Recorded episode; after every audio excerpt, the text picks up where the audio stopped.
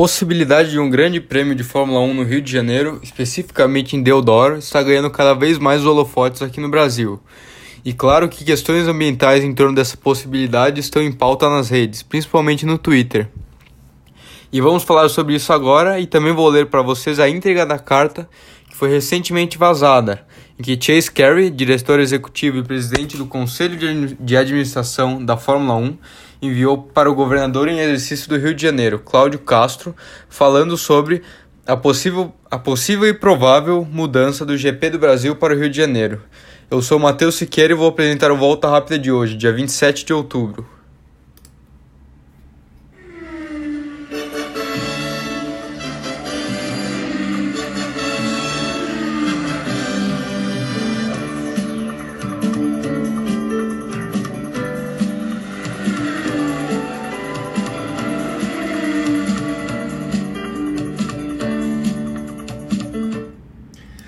Uma notícia publicada pelo Grande Prêmio no último fim de semana revela o grau de interferência de Chase Carey, dirigente máximo da Fórmula 1, para que o projeto do autódromo de Deodoro, concessionado pela Rio Motorsport, seja sede do GP do Brasil, substituindo o histórico autódromo José Carlos Patti, o autódromo de, o autódromo de Interlagos.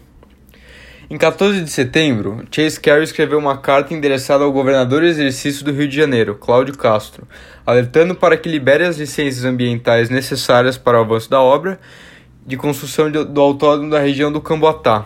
Trata-se, na prática, de um lobby exercido pelo CEO da Fórmula 1 e um assunto político e ambiental de um país que não é o seu nem o da categoria. Para compreendermos melhor a situação, devemos entender que um grande prêmio de Fórmula 1 no Rio é algo que já vem sido cogitado há um bom tempo, por interesses principalmente comerciais. É interessante nesse ponto de vista comercial pelo valor e apelo turístico que o Rio de Janeiro tem para o estrangeiro que viria para cá. Tanto que os governantes cariocas e o pró próprio presidente Bolsonaro querem muito que o evento seja fluminense. Vamos então à carta que foi traduzida pelo motorsport.com. Abre aspas. Caro governador Cláudio Castro, espero que você espero que essa carta chegue bem até você espero que você e seus colegas estejam bem conforme possível nesses tempos desafiadores e complicados.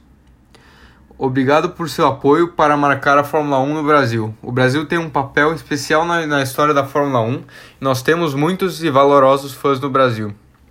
Estou escrevendo para atualizá-lo que nós agora finalizamos os acordos para uma corrida com Rio Motorsport LLC, que vai sediar, organizar e promover eventos da Fórmula 1 no Rio de Janeiro. Esses acordos estão prontos para execução e anúncio por parte da Fórmula 1, assim que todas as licenças necessárias forem expedidas pelas autoridades relevantes, como INEA e CECA, no Rio de Janeiro, Brasil. Por favor, sinta-se livre para me contatar a qualquer momento. Estamos ansiosos para um futuro excitante no Brasil. Fecha aspas. Muitas questões estão sendo feitas em, com relação a essa carta, que botam em xeque a possibilidade de desmatar uma área de preservação para colocar um autódromo, o que não parece a melhor opção para muitos, e claro, as pessoas têm levantado hashtags nas redes sociais contra isso. A floresta do Camboatá, cedida pelo exército em Deodoro, é considerado o último lugar de Mata, Mata Atlântica de áreas planas na cidade e tem 170 hectares, dos quais 70, 55 deverão virar área construída, totalizando 70 mil árvores desmatadas. O Rio Motorsports pretende compensar o impacto com uma série de ações, como o replantio de 700 mil árvores, parte delas dentro do próprio terreno, o que tornará a área com vegetação maior do que é hoje. Além disso, cerca de 810 mil metros quadrados do terreno, equivalente a 75 campos de futebol, serão inteiramente utilizados a favor da adoção de práticas conservacionistas e preservacionistas em prol do patrimônio natural. A carta é de 14 de setembro e, cl claro, ela cita questões, questões com relação à obra de forma extremamente explícita, pressionando o governador para que ele consiga passar essa autorização ambiental para que seja efetuada a obra do autódromo, dizendo que a Rio Motorsports, empresa que seria responsável pelo autódromo, né, havia realizado um acordo com a Fórmula 1. Algo muito peculiar que está acontecendo já há algum tempo é de que muitos tratam isso como interesse do Crivella, Witzel, Castro ou do próprio Bolsonaro, mas quem realmente tem o maior interesse é sim a Liberty Media, atual dona da liga. Vale lembrar que a Fórmula 1, em 2017, logo após que a empresa foi vendida para a multinacional americana, fizeram uma reunião de líderes aqui no Brasil com o então presidente Michel Temer para poder conversar acerca da possibilidade do grande, do grande Prêmio do Brasil ocorrer no Rio de Janeiro, que, como eu disse anteriormente, é comercialmente mais vantajoso, já que o Rio com certeza daria mais visibilidade para a corrida. O que a Rio Motorsports quer é colocar lá um autódromo inici inicialmente orçado em cerca de 800 milhões de reais, que teoricamente seria pago pela iniciativa privada e subsidiado pelo governo federal e estadual. A pista, que apresenta um traçado, um projeto de traçado pronto, contaria com um traçado repleto de curvas de alta e média velocidade e com dois pontos de, fre de frenagem forte, seguidos por curvas de baixa.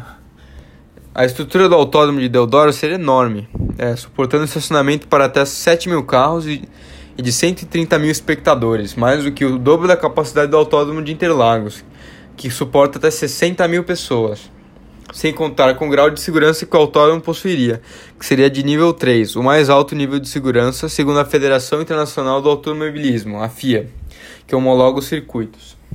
Esse nível de segurança é o único que os carros de Fórmula 1 correm, para garantir a segurança máxima contra colisões.